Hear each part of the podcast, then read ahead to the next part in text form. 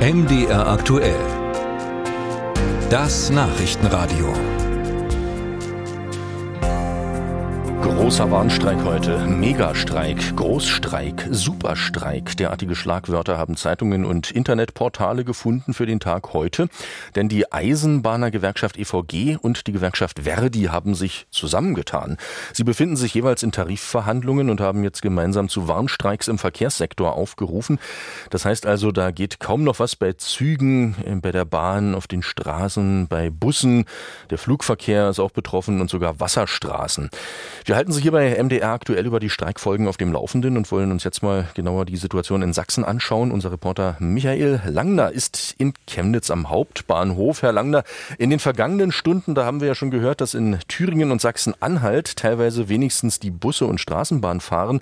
Aber in Plauen, Zwickau, Leipzig, Dresden und eben auch in Chemnitz, da soll das nicht so sein. Also auch keine Busse, keine Straßenbahn. Wie erleben Sie da die Situation? Naja, also hier sah es tatsächlich etwas übersichtlicher aus als sonst. Also scheinbar wussten doch viele Bescheid und konnten irgendwie umplanen. Ja, aber Sie haben es schon gesagt, wieder andere hatten darauf vertraut, dass zumindest die Citybahnen, die von Chemnitz aus ins Umland fahren, doch unterwegs sind. Aber auch da gab es durchaus lange Gesichter heute. Ja, ich versuche jetzt halt zu trampen. In der Hoffnung, dass uns halt ein Autofahrer mitnimmt. Es ist halt schon sehr belastend und es nervt halt schon, dass man halt mit der Straßenbahn nicht fahren kann und mit dem Bus. Steht seit ein paar Minuten hier und warte auf eine Bahn, die angeblich fahren sollte, laut Internet, aber wo doch nicht kommt, wie es aussieht. Heute, wie komme ich schon hin? Wie ist noch offen? Ich muss auf Arbeit und ist halt scheiße, wenn nichts fährt. Leider Gottes gerade gar keine Alternative, irgendwie nach Hause zu kommen. Ich wollte jetzt in der Schule anrufen und nachfragen, wie ich jetzt vorgehen soll. Weil Ersatzverkehr fährt hier ja auch nicht. Ja, jetzt stehe ich da.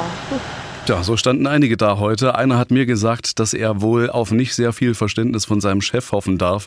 Und der dachte tatsächlich darüber nach, sich ein Taxi nach Leipzig zu nehmen. Also ich kenne jetzt zwar nicht die aktuellen Preise, aber mit dem Taxi von Chemnitz nach Leipzig, das dürfte doch recht happig werden. Hm, da ist also großer Unmut bei einigen, die da unterwegs sein müssen. Mhm. Gab es denn auch Verständnis bei einigen Menschen? Tatsächlich ja. Das hat mich ein Stück weit überrascht, denn natürlich waren viele genervt von der Situation. Ich habe zum Beispiel erfahren, dass eine Schulklasse hier in Chemnitz sich kurzfristig noch einen Bus organisieren konnte in Eigenregie, damit der Schulausflug in dieser Woche eben nicht ins Wasser fallen muss. Aber viele, die ich gefragt habe, hatten durchaus auch Verständnis für den Streik. Na freilich. Ja, schon ein Stück weit irgendwie, aber auf der anderen Seite weiß ich, worauf es wieder hinausfällt. Und die Löhne steigen sollten, wer bezahlt Der Verbraucher. Das sind halt die Falschen, die drunter leiden, bin ich ganz ehrlich. Ich bezahle meine Monatskarte, deswegen trotzdem.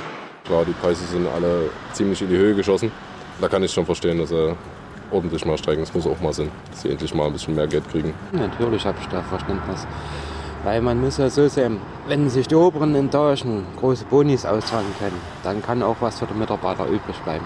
Dann ein bisschen doof. Ich sage mal so, für die, die äh, normal Geld verdienen, haben ja komplette acht Stunden oder so, die so weniger Geld verdienen für den Tag, wenn sie auf Arbeit kommen. Tja, soweit die Umfrage von hier, vom mhm. Hauptbahnhof. Die Gewerkschaften wollen ja auf ihre Anliegen aufmerksam machen. Sind die denn auch vor Ort und stellen sich da vielleicht auch den Fragen und den Vorwürfen der Reisenden?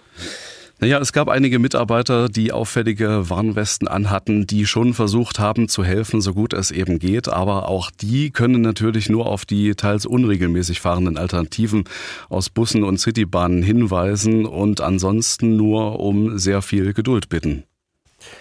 Ähm, wenn man nun heute irgendwo hin muss, gibt es denn irgendwelche Empfehlungen, was man da als Betroffener tun sollte, außer, wir haben es ja vorhin gehört, sich ein Taxi zu mieten? Ja.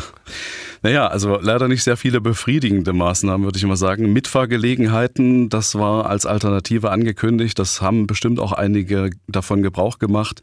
Und auch auf den Straßen hat man es wohl heute durchaus gemerkt, dass viele aufs Auto ausgewichen sind. Denn Kollegen haben mir vorhin gesagt, dass es heute sehr gedauert hat mit dem Reinkommen in die Stadt. Also da ging es nur langsam voran. Hm, und bis sich sowas wieder normalisiert, dauert das ja äh, zum Teil auch sehr lange. Gibt es mhm. Informationen dazu, wann es wieder rundlaufen soll? Nein, leider nicht. Ähm, so wie ich es gehört habe, also laut Plan soll es ja noch den ganzen Tag dauern und aus den Erfahrungen vergangener Streiks kann man ja nur mutmaßen, dass die Auswirkungen dann nicht äh, Punkt Null wieder beendet sind. Also vielleicht ist es auch morgen noch spürbar, äh, bis sich das alles wieder zurechtgeruckelt hat.